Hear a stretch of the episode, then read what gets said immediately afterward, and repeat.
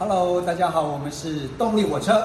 你现在收听的是华冈广播电台 FM 八八点五。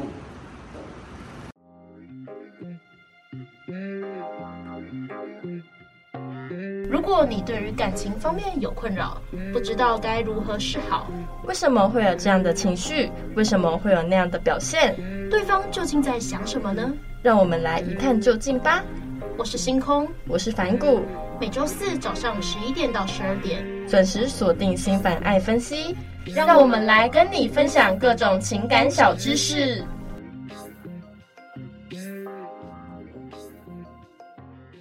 我们的节目可以在 First Story、Spotify、Apple Podcast、Google Podcast、Pocket Cast、SoundOn Player，还有 KKBox 等平台上收听，搜寻华冈电台就可以听到我们的节目喽。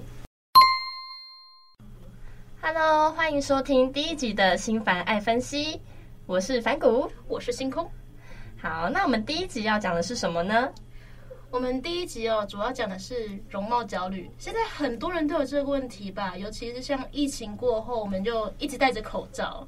对，现在口罩要解封了，那我们是不是很多人还是不敢拿下口罩来面对人？因为已经戴太久了。对啊，总是会觉得啊，自己会就是长得不好看啊什么的？而且应该说，在疫情期间认识的人，新认识的朋友，很多都是只记得他戴口罩的样子。你会很怕说自己拿下口罩以后，长相啊什么的，可能不如对方预期，会不会对方会觉得你很丑啊之类的，就会有这种焦虑。对啊，像我们的大学教授，我们几乎都没看过整个脸，因为他们都戴着口罩，一直都戴着口罩。对啊，有时候突然跟他们拿下口罩，会觉得哎，有点不习惯。那很多女生呢，是常常觉得男生都是视觉动物呢，因为男生可能第一印象就是对你的外表、对你的外形、整个身材啊、脸蛋之类的，会有一些做评价在心里面。女生就会觉得说，会不会我长得不好看，哪里就配不上他？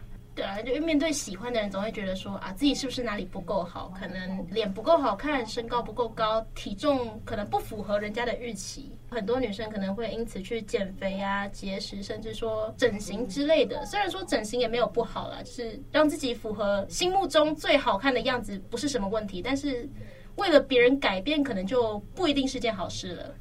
对，而且动手术其实是非常痛的，因为打麻醉啊，那个麻醉退了之后，其实对脸真的很不舒服，还有恢复期的那些痛苦。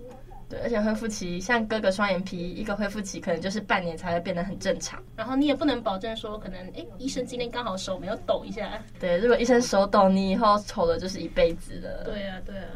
刚刚有提到有些女生会刻意去减肥节食嘛。那如果有计划要这样做的人呢，其实可以先缓缓，你先想想看自己心目中最好看的模样是什么，不一定要为了迎合别人的喜好而去改变自己的外貌，因为很多男生呢，其实都不会过分的看重女生的外表啊，还有身材，其实你只要看起来整洁干净的时候，就已经有个基本分了。那最重要的其实还是个性上能不能配合，能不能好好的相处。毕竟男生嘛，只是要找一个可以一起好好过生活的另一半嘛，总不能只看外表就跟人家在一起一辈子吧？对呀，那外表真的很重要吗？人是视觉动物，是每个人都一样的，没有人是例外。那喜欢好看的东西，这是天经地义的事情。对啊，像我自己也是啊，就是路上看到什么漂亮的女生啊，一些帅哥，就会说：“哎，看有帅哥，哎，看有美女。”就像美食一样，喜欢吃好吃的东西，或是喜欢吃比较精致、长得比较好看的东西，那也是天经地义的事情。因为外貌就可以决定你有没有食欲了。对啊，对啊，外貌当然一定有加成分，可是很多时候朴实无华的东西也是很好吃的。对，像是什么臭豆腐啊、蚵仔煎、卤肉饭啊、卤蛋啊、什么干面之类的，它很平凡，它很朴实无华，但是都是好吃的东西。那我们其实应该都经历过吧？就是说，你去某一家餐厅，吃到自己原本不喜欢吃的食物，但是哎，发现它被料理得很好吃；或者是说，明明自己很喜欢吃的东西，但是某一天你去了某家餐厅以后，会发现，哎，怎么办？它不好吃哎。那这就代表，虽然食物本身的味道啊、口感很重要，但决定这个东西好不好吃、合不合你的胃口，并不是这个食材本身做决定的，还跟掌厨的人怎么去料理它有关系。也就是说，你本身是个素材，也许你的长相并不符合大部分人的审美观，但只要懂得料理自己，也有可能使原本不喜欢你的人也变得喜欢你，但他并不是变得喜欢你的这型。就像是我们不会因为喜欢这位厨师所做的茄子，就变得突然喜欢吃其他地方的茄子，是只有在这家餐厅才喜欢吃的。这件事情是因为你会料理自己才会成立的。就像女生可能可以自己打扮一下，化个妆，穿着就是准备的干干净净、整整洁洁那种。就算男生不喜欢你的外貌，那身材也没有很重要。可是就是通常是比较看感觉的。我觉得恋爱其实是看感觉比较多。因为如果那个男生长得再好看，可是他对你不好的话，那是不是也没有到很好嘛？就是我觉得个性很重要。如果他愿意包容你的一切，然后就是喜欢你的每一点，那我觉得说情人眼里出西施嘛。嗯。那你看了他的外表虽然不喜欢，但是他个性让你很喜欢。那你之后喜欢他个性，喜欢他这个人的时候，他的外形你也会变得觉得哇，怎么那么好看？对啊，其实当你真的喜欢他的个性，你们两个是互相配合的来的时候，外形也没有到那么重要了。对，外形真的是没有很重要，只要你好好打扮自己，你可以也变成一个嗯小龙女，反正你也会是某个人心中的第一个理想型了，你会成为他心目中最漂亮的那个样子。那其实啊，不只是一般人会有这种可能觉得自己长相不好看的问题，像在好莱坞啊，就会有一些这种种类的明星，像是奇异博士嘛，班尼迪克康拜区。客观来说，其实他的五官的分布嘛，还是有一点点奇怪，但是他就是有一种不可思议的魅力，在于他的举手投足之间，他是如何应对未来的刺激啊，还有他的 EQ。那像是我们喜欢的韩国团体妈妈木，华莎，她也有被攻击过，她的长相并不符合大众审美，因为毕竟她是比较欧美的外形。那她也是经历过这些分明的各种言语攻击，但她就是有走出自己的道路。她就说过，就是如果不能符合大众审美的标准的话，她就自己成为一个标准，就是不要去管那些外人的闲言闲语针对她长相的攻击那样子。啊，那她也是一个非常对自己有自信的人。没错，没错。那韩国呢，像是金高银、孔晓振，也不是演艺圈中非常典型的美女。这些人，当我们在真的看剧之前，可能都会觉得说啊，怎么找比较没有女主角像的人来当女主角或是男主角？那上面举例的这些人呢，在看剧之前，其实可能多少都会有这样想过吧。那你看完剧之后，就会深深的陷入在这些人的魅力当中，他们反而比那些符合大众审美观的明星更让人着迷。就因为他们本身不具有符合大众审美的优势，才更加能让人觉得他们是真的有魅力，是真的在散发光芒的。相信很少人会说自己完全不看对方外表，只是相对于外表更重视内在而已。然而，还是有大批的外貌协会代表信奉一见钟情，就算被说肤浅也不在意。择偶条件首要永远都是颜值，只是谈过几次高颜值的恋爱后，大多数人都会恨不得回到过去拦住当时的自己，告诉他爱情若始于五官，将来只会忠于三观。那你想想看哦，一个长得好看的人，他是有多大的优势呢？他什么都不用做，先在腕表上面赢三分了。大家不会记得班上功课前几名的人，只会想到长得帅的那个男同学。也因为一路以来走得平坦。很多外表出众的人就会被养出那种公主病啊、王子病。跟他在一起呢，不止不能享受被体贴、被宠爱的感觉，甚至还要处处去承受他的坏脾气啊，他的各种很糟糕的性子跟习惯等等的。长得帅的人，异性缘根本没有差的道理。而当伴侣的时候，对方有那么多异性靠近自己的男朋友，甚至是觊觎，那个不安全感真的是很难消除。当自己被对方的外表所吸引，理所当然也会有大批与你相同审美的人趋之若鹜。所以，交往并不是幸福的开始，而是担心受怕的起点。而且，十个帅哥九个几乎都是花的，原本只是自己胡思乱想，没有安全感。可他拥有光靠那张脸就可以到处吃很开的本事，实在很难为了你这棵树木放弃整座森林。于是爱上他的外表，就要承受他高几率劈腿的风险。才发现原来自己不仅没有安全感，而是想要一份安全稳定的感情都很困难。虽然我们的举例啊，都讲的好像都是男生才有这种原罪，但其实女生也差不多了。你看长得漂亮的女生，不是也常常很容易被说闲话？对，长得漂亮的女生也是会有劈腿的情况啊。对啊，对啊，像是说闲话说，哎，她可能就是因为长得好看，所以老师才喜欢她，或是她长得好看啊，所以成绩根本不重要之类的。对，而且有些人会说，哎，她长得好看，所以老师成绩就给的比她高，哎。不论是不是有这个事实，但他们也可能会先有这样的既定印象。对，就可能没有这个事实，可是他们内心就会有这种嫉妒感。对啊，所以其实同才之间也会发生一些关于这种外貌的事情，无论是竞争或是嫉妒，都是一些不太好的负面的情绪。那以为是一眼瞬间，结果三观不对。要喜欢上一个好看的人呢，真的不用花太多的时间。通常就会觉得，哎，长得好看，完了晕船。那其实喜欢以后的长相呢，都会自带滤镜，也没有真正好好的去剖析彼此的内心，就是需要互相磨合的那个过程嘛。所以交往以后呢，就是随着时间逐步的发现彼此的不适合。所以就算是同张好看的脸，一闭上眼又想起两个人之间的矛盾与争执。才明白，原来自诩外貌协会的自己，只有那张脸、那个身材，什么事情都解决不了。就是啊，只有长相符合你的喜好是不够的，你还要三观是可以互相配合、互相磨合的两个人才能继续走下去。无论你是外貌协会，还是你身边的人同样以追求好看的伴侣为信仰，都不要忘了择偶永远看的不仅仅是表面而已。太多不切实际的想象，很快就会在你投入后，就像大海的那个泡沫一样破灭。记得缓慢的观察，用心的相处，让你们的感情穿越五官，契合三观。在外貌至上的时代，有越来越多人因为觉得自己不够好看，对自己外表没自信，形成了外貌焦虑症。为了缓解焦虑，他们便会催眠自己，要接受自己的不完美。也有些人说，不好看，那就想办法变好看，不就解决了吗？那什么是外貌焦虑症呢？所谓的外貌焦虑症，指的是自己对外貌极度不自信，总觉得自己永远都不好看，会不断的去照镜子，这样重复的行为来确认自己的外表。害怕被人盯着看，社交表现也变得胆怯或自卑，想透过强烈的化妆或整形来调整，不能清醒地认识自我，从而导致极端的行为。那不知道大家有没有看过一个很经典的韩国的网络漫画？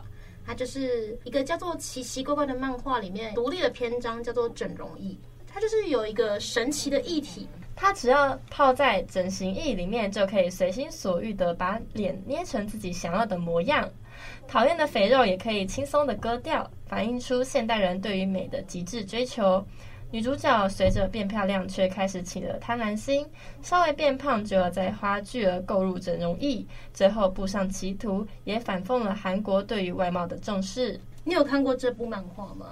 我是没看过漫画，我有看过动画啊。我是一开始是看过漫画的，它那一部啊，就是像我们刚才讲的叙述那样子嘛，就是你只要人体部位有稍微浸泡过那个整容液以后，不管是脸啊还是身体部位，它都可以像陶土那样，就是轻松的塑造成你想要的形状。只要之后再风干以后，它就定型在那边了，是一个蛮酷的想法。我觉得作者很厉害，可以想到用这种方式来反讽现代人对于美的这种畸形的追求。那如果是我，我可能会觉得很好奇，来试试看啊。大家其实主要的核心呢，就是讲说外表不管美不美，都是由你自己来定义的。就像茶没有高低之分，人也是没有的。那所有没自信的感觉都会不攻自破。这时候你的心灵才是自由的。这时候呢，你可以选择说，就是认为漂亮是很重要，所以要为了自己变漂亮。漂亮的外表对于自己没有意义，所以想要停留在一般般就好。那第三种是，我知道漂亮可以带来优势，所以我决定要变得漂亮。这三种呢，其实都是以自身作为考量，而不是因为别人的关系，所以才想要改变自己。不管你是如何选择，你都不会因此在落入自卑当中。因为你是为了自己而选，认清了现实，掌握了定义权之后，明智清醒的选择。那我们现在来进行我们的第二部分。那我们这次第二部分呢，就是要来讲各种投稿的故事，或是自身经历过的事情，来介绍契合我们的主题。首先，第一篇是来自于中国文化大学的匿名投稿。跟男友在一起两年多，不知道是不是因为从热恋期到现在争吵的平淡期关系，男友时不时都会对自己不耐烦，任何事情都可以拿来嫌弃，像是穿着、说的话，还有买的东西。以前他总笑着说，觉得我穿衣服很可爱，会让人有想保护的感觉。但现在他却常常对我的外表不满意，看到的时候都会念说太幼稚，甚至还嫌弃我的外表，叫我去存钱整形隆乳。后来有一次跟他去和他朋友吃饭，他朋友开玩笑说：“哎，你怎么带了一个小朋友出门？”就因为这番话点燃男友心中的怒火，直接把我带离餐厅，然后在人来人往的路边跟我提分手，说我的表现让他很没面子，他以后在朋友面前都抬不起头。不管我怎么跟他道歉，说会改，他一样冷漠的坚决要分手。从被提出分手的这天起，每天就想待在房间里发呆，感觉这个世界发生了什么事情都与自己不相干。外面的人说说笑笑，对自己来说都像根刺，告诉自己多么的不堪。后来朋友实在看不下去我这副惨样，每天时间一到就跑来我家怒骂我，说什么也要把我骂醒念醒，还带了一堆保养品、化妆品和衣服拿来送我，说可以帮我好好改造一番。可以伤心，可以大哭，但就是不可以让自己变丑。越难过就越要打扮，让自己有些事情做，才不会把失恋看得那么重。就这样一天一天的过了，自己对化妆打扮越来越上手，也越来越习惯。最后，谢谢你的离开，让我看见不一样的自己。或许过去是我不太漂亮，但至少我很满意现在的自己。我会越来越好，好到你根本不配，让你后悔当初在那个热闹的街头抛下了我。哇，第一篇故事好励志啊！对啊，而且我觉得到后面可能那个男生自己对他已经没有像以前那样浓烈的情感了，才会开始嫌东嫌西。对啊，就是感情嘛，走到最后都会有个倦怠期。你过了那个倦怠期以后，基本上在交往初期的那种粉红色泡泡啊都会消失，这时候就会越来越看到对方的缺点。那以前当初为了追到另一半，所以舍弃掉的要求，现在也都慢慢的跑出来了，有点那种感觉。所以他就开始一步一步的嫌弃这个投稿的女生呢。对，我也觉得投稿的女生其实蛮可怜，她也不需要为了自己而改变。虽然她可以想要变漂亮、变美，但我觉得是可以从她内心的出发，不用因为那个男生，就可能自己觉得说，哦，我之后要变得更美丽，让大家惊艳一下。这样子为自己而变美，我觉得才是最好的。不要为了那个坏的前男友而改变自己。我觉得他就是已经这么嫌弃了，他也不是一个好人啊。对啊，对啊，就是那个出发点嘛。而且他分手的地点很让人难堪呢。他居然是选在跟朋友吃饭的当下，带另一半离开那个店家，然后就这样提分手，而且还在热闹的大街上提分手。对啊，这让人多难堪。好尴尬，可能男生觉得说，你让我在朋友面前难堪，我也让你在大街上难堪。那就期待他之后可以变得越来越好，然后找到一个可以好好对待他的另外一半。那我们来进入第二篇喽。以下由第一人称来讲述：我跟女友交往一年了，但是我看照片发现她的变化真的很大。她现在脸上痘痘很多，这一年她胖了十一公斤。有时候啊，我出言讽刺一下她的身材，她也不太在意。整天就是吃宵夜，像鸡排呀、啊、珍奶那些的。之前还想带他去运动，但他说太冷。那前几天回暖了嘛，他又说呃有点太热，因为身材的关系，他以前的一些衣服都穿不太下了，要不然就是会露出他的粗腿。他现在都只穿那种松松的运动棉裤，完全懒得打扮。我承认一开始也是因为脸才注意到他，才想跟他交往。但他现在我真的不行诶。如果我想跟他分手的话，要说什么？而且重点不只是他的外表，如果他是读书压力很大才会疯狂冒痘啊、暴肥就算了，那他整天就是在他的宿舍里面耍废。我整天读书去实习，然后拼卷拼交换，他就只会打楼。男女朋友应该是要一起进步的吧？那后来呢，就是这个网友他跟朋友啊，跟底下留言的网友呢聊过以后，他就做下了要分手的决定。他半年后会出去交换。在这半年呢，会尽量的改变他的女朋友。那如果真的没有办法，半年后他们就会分手了。有人说，就不要人家分手以后收回来。那如果他们分手以后，女方马上大改变，相信这个男生呢，他一定是会最为那个女生开心的，而且他会希望那女生不要再复胖了。那我觉得这男生的出发点是好的。嗯，因为怎么说，感情里面确实是双方要互相进步才是一个最理想的状态。当然，有一方一直在努力，但是另一方比较颓废一点的时候，心里就会比较不平衡嘛。对啊，像我之前也会跟我的男朋友去运动，因为我们觉得我们最近有点吃太多了，需要去还债一下。对，就是我觉得是双方沟通好，一起进步，我觉得是很好的。可是如果女方就是没有很想要运动的话，那我觉得男生也会有点心理不平衡。对啊，对，就只有他在维持他自己的身材，可是他女生就没有在维持他自己的外貌跟身材。而且就是刚才的故事中也有提到，男方是一直有在努力啊，想要拼交换、拼实习的，他想要让自己更好、更进步。但是他眼中的女生就是一直窝在宿舍里面耍废打 LOL 而已，就有点确实跟他的可能人生计划不太符合。如果女主角是因为她要读书啊、很忙啊、实习什么的，才变成。长痘痘啊，复胖，让我觉得说那是很合理、很正常的，因为她是真的没有办法，就只能这么忙。对啊，对啊，她就真的没有那个心思可以去顾及她的外表，但是，可是他是打游戏，那就是女生自己懒惰了。对啊，对啊。那第三篇呢？他说他还是不能接受我的长相，即便他很喜欢我的个性，即便他很喜欢跟我相处的感觉，即便他觉得我对他很好。即便我对他很真心，既然不能接受，当初又何必跟我告白？所以我长得丑就活该被这样伤害吗？真的好痛！哇，这个真的伤害很大耶！这个女生一开始她也是掏出了她的真心诚意，而且还是对方跟她告白的。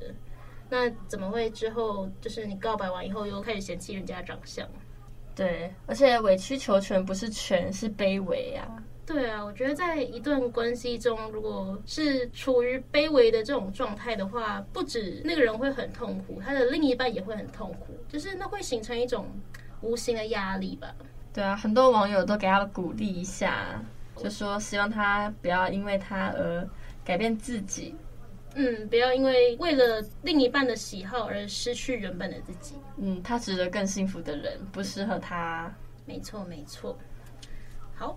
那我们第三部分，我们来认真的讨论一下容貌焦虑症到底是什么。身处于被社群软体围绕的大环境之中，许多人都曾经或是正处于对自己的外表感到不安、焦虑的状态。然而，过度的自我否定、焦虑不安，可能会延伸出更多的身心问题，却因为深陷在其中而不自知。嗯，那我们就来跟大家谈谈容貌焦虑症到底是什么。还有如何检测自己是否有容貌焦虑的症状，还有发生的原因，以及我们应该如何改变，活出自我价值。容貌焦虑症到底是什么呢？四类人是好发族群。一般来说，有容貌焦虑症的人会很在意自己的外表，而且特别容易受到外在环境的影响。然而，在大环境中，常常会暗示容貌、外在美的重要。并认为外在是需要被注意的。在这种情况下，以下族群更容易发生容貌焦虑：女性族群相较男性几率较高；公众人物经常需要检视自己的外表；青少年晚期第二性征出现，开始注重外表；同侪压力、自尊心或自我形象低落；对容貌不自信，不喜欢自己；对外表没自信，喜欢用滤镜吗？我们可以利用 Face 检测自己是否有容貌焦虑症。一位心理师认为，容貌焦虑症是经典的症状，可以用 Face 四个面向来看。F 是脸部回馈，会对外在做出重复的行为或心智活动，像是反复询问别人关于自己容貌的事情，或是不断照镜子和他人比较外观等，并在意寻求别人对自己脸部外表的回馈。A 的话是外表焦虑，对于自己的容貌明显感到过度的担心、焦虑，会怀疑自己穿着、妆容、外形是否好看，就算旁人给予正面的回馈，还是会感到焦虑。C 是照片美肌，在拍照时若没有使用滤镜啊、修图，就会感到担心，会觉得不好看，甚至每张照片都一定要仔细的审视，或即便只是出门倒个垃圾，出门前也一定需要化妆。那一呢是自尊表现，没有自信，自尊表现低落，在言谈过程中可以从他的言辞中发现对自己的表情、面容非常的在意，或在意别人对自己容貌的看法，常会觉得别人比自己漂亮。如果发现自己或亲友对以上四种情况都有明显的在意，就可能是容貌焦虑症的问题了。对外表不满意，拍照一定要滤镜，就一定是容貌焦虑症吗？其实，在判断上呢，心理师也提供了一个技巧。一般正常人在询问完意见并得到别人的意见的时候，应该会感到认同或是接受。但是有容貌焦虑问题的人，则会需要再三的确认。即便你跟他说这样已经很好了，他也还是会不相信。而这样子的不相信或是怀疑，会让他不断的重复再做确认。在这样的重复得到答案的情况之下，不仅影响到日常生活，被询问的人也会感到困扰。追求完美及过度在意，仅有一线之隔而已。追求完美一般来说是对于事，但大家可以想想看，若要说对脸部追求完美，这样的完美是否真的存在呢？而怎样才是最美的定义呢？那心理师也分享，当对于自己的形象已经有一些偏见，甚至是扭曲的时候，最美这件事情就已经不存在了。但是在这样的状态下，想追求最美，并进入恶性循环之下，也会感到非常的痛苦，非常的辛苦。容貌焦虑症与身体异形症一样吗？严重恐伴随忧郁、饮食疾患。常被作为比较的容貌焦虑症以及身体异形症，其实差别在于程度上的差异。每个人都一定会在意自己的外表，但容貌过度焦虑的人会在意自己比一般人更加的平凡，并借由化妆、修图做阴影。而若是长期下来焦虑程度过度放大，无法接受自己的身体有任何的瑕疵，甚至开始进行微整形，且一整再整却无法满足。严重影响到日常生活、工作、社交等情况，可能就是身体硬行症。在临床上，容貌焦虑症常伴随的就是焦虑症。